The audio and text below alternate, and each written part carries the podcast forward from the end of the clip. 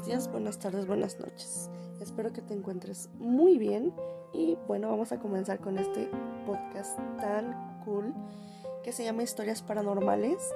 Y pues bueno, posteé una publicación sobre que si tenían historias de terror, me las dejan en los comentarios. Y recibí varias. Y espero hacer segunda parte porque sí son varias. Y bueno, la primera que voy a empezar a contar empieza así, porque así me la mandaron. Está como el nombre al último. Pero bueno, empecemos.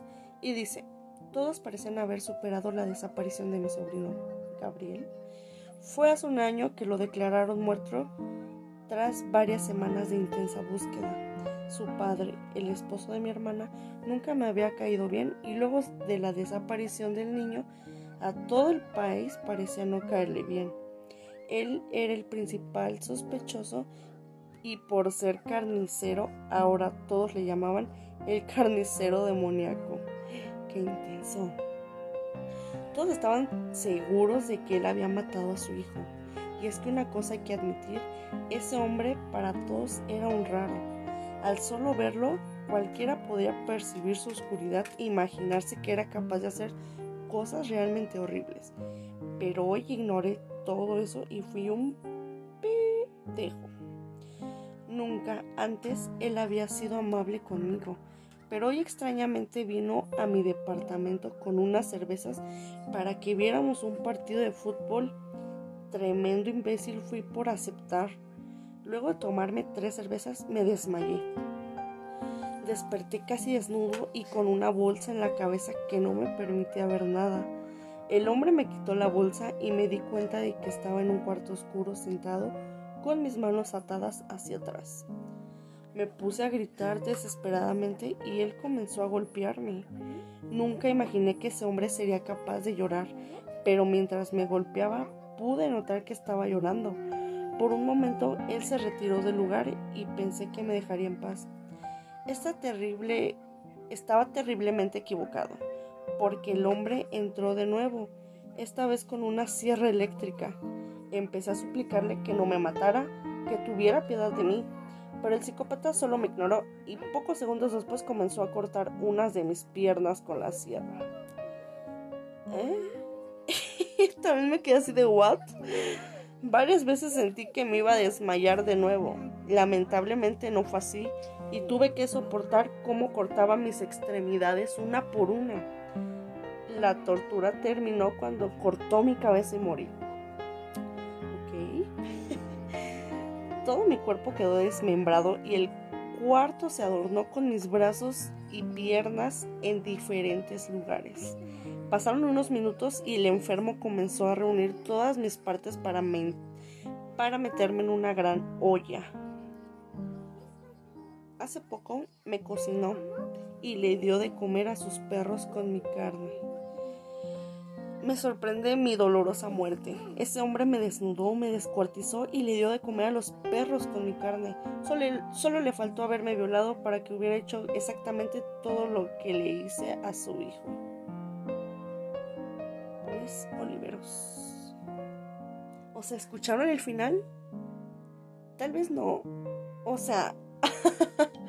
¿What? O sea, el final es el mejor Solo le faltó haberme violado para que hubiera hecho exactamente todo lo que le hice a su hijo. ¡Wey! Obvio que esa historia no le pasó, pero qué gran historia, ¿eh? En serio. Me gustó demasiado.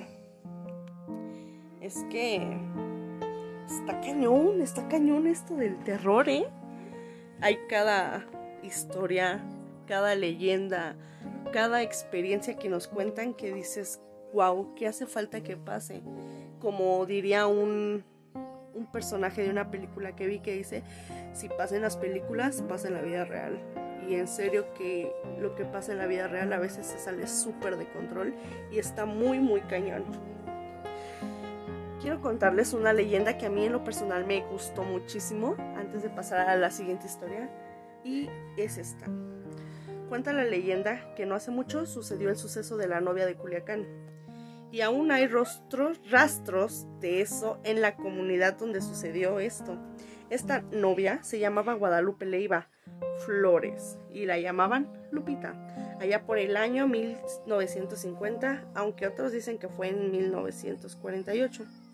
Según cuentan, Lupita estaba a punto de casarse con el amor de su vida, un joven de nombre Jesús.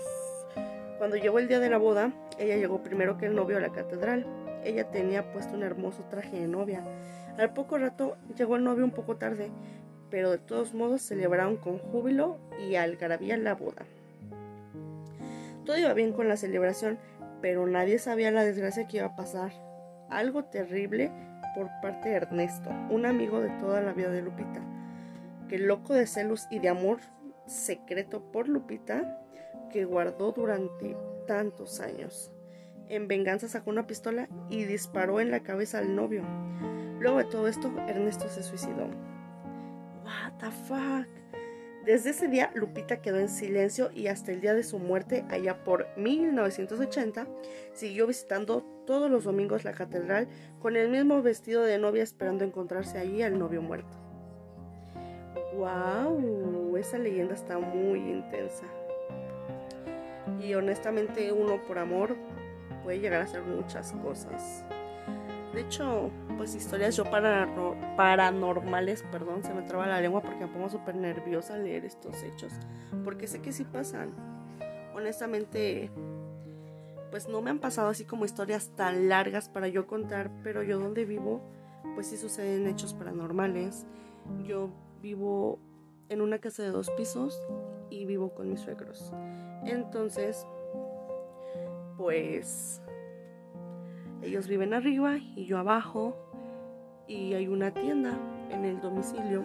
Pero bueno, descartando todos esos datos, pues en las noches sí se escuchan ruidos raros porque la tienda está a un lado del cuarto donde es mi dormitorio. Y cuando recién yo llegué aquí a esta casa, pues se escuchaban ruidos extraños. Perdónenme se escuchaban ruidos extraños y uno de ellos era que empezando las 3 de la mañana, 4, se oían golpes tipo... Espero la cámara los haya captado y el audio. Eran como que pegan con el puño cerrado en la pared. Así. Y ya sabíamos que siempre tocaban tres veces repetían esa serie de tres veces como unas seis veces. Y después dejaba de sonar. Honestamente sí me daba miedo. Ahorita ya no se escucha, pero cada vez que cierran la tienda se escucha como que se caen las latas, se caen, no sé, veladoras, cosas que se pueden romper. Y al otro día le decimos a mi tía, oiga, creo que se le cayó pues los productos porque se escuchó en la noche. Me dicen, no, mm, todo está en orden. Y dices, güey, o sea, qué miedo. También una vez yo estaba en el baño y pues cuando con mi esposo teníamos la manía, teníamos de abrirnos el baño cada vez que pasábamos, obvio sin que no hubiera gente. Y una vez se me ocurrió salir al baño a la una de la mañana y este y pues era típico de él, ¿no? Abrirme la puerta. Y una vez estaba yo sentada en el baño y se abrió la puerta así literal. Toda la puerta se abrió. Y yo empecé como que, Carlos, ya ciérrala, hace frío. Silencio. Carlos, cierra la puerta, me van a ver. Silencio. Ya, Carlos, no estoy jugando. Ciérrala. Yo ya un poco molesta. Silencio. Entonces dije, ¡ay! Me paré y cerré la puerta. Y acabé, me lavé las manos, todo normalmente, pero pues era de madrugada. Yo no tenía miedo en ese entonces porque no me pasaban cosas paranormales aquí. Y bueno, llegando entro por la cocina, cierro la puerta, abro la puerta del dormitorio y ¿qué creen? Don Carlos estaba súper dormido. Literal, puedo recordar cómo mi piel se enchinó ese escalofrío que me pasó al ver que mi marido estaba dormido y que la, puerta del baño me la habían abierto toda. Fue algo horrible. Y así tengo cositas chiquitas que me han pasado, pero que siento que me he acostumbrado. Entonces, bueno, vamos a pasar este con otra historia ya para finalizar este podcast y no esté tan largo. Y esta historia me la manda a Mayrani Rodríguez. Y dice su historia. Este, soy de Monterrey, Nuevo León y todo comenzó cuando nos cambiamos a una casa de renta ya que rentábamos. Era casa grande con patio enorme. Bueno, para no hacerlo tan largo, era súper fan de Dora la Exploradora, a lo cual yo tenía un mono de peluche y botas. Cantaba la canción, pero decidimos quitarle las pilas para guardarlo en una bolsa. Y cada noche a lo lejos se escuchaba la canción. No podíamos explicarnos cómo si ya no tenía baterías. Decidimos tirarlo y, y sé que va a sonar inexplicable pero no van a creer que el mono volvió a aparecer por el pasillo de nuestra casa. No supimos qué más hacer y pues sucedía eso de noche. Un día hicimos una reunión familiar en el gran patio, nos tomaron una fotografía y atrás de la toma se veía una sombra de una niña corriendo. Nos asustamos cuando la vimos en la cámara. Decidimos cambiarnos de esa casa porque todos los juguetes empezaron a aparecer en el pasillo y ya no podíamos dormir actualmente. Tengo 24 años, pero eso pasó cuando tenía aproximadamente 7 años. ¡Qué miedo! Que se te aparezcan tus juguetes ahí en el pasillo cuando están bien acomodaditos. Ay, Nada más de pensarlo digo, no, yo no aguantaría. Yo honestamente tengo muchos peluches. Tenía, honestamente están guardados adentro de cajones. Tengo unas muñecas que las puse hasta el rincón porque no es que las haya visto hacer algo, pero me da miedo que un día en la noche me despierte y me volteen a ver. No sé, tengo la sensación. Y cero, cero, cero. Y bueno, hemos llegado al final de este podcast y va a haber segunda parte. Y quiero hablar de un chico que hace videos en YouTube. Es este, publicación pagada, obvio, ¿no? Pero me encantan sus videos. Y no son exactamente como paranormales, porque él hace videos de otra cosa, pero dentro de sus videos pasan casos que dices, wow, o sea, es muy... Ay, me espanté. Clarito, ay no, ya me entró la... ya me entró la esta, el pensamiento, como estoy leyendo historias de terror, sentí que vi algo, pero no. Bueno, hemos llegado al final de este podcast y esperen la segunda parte. Y si tienen una historia, mándenmela. Tengo un grupo en Facebook que se llama La Tapia Habla. Ahí me pueden dejar sus comentarios o me pueden mandar un inbox con sus historias.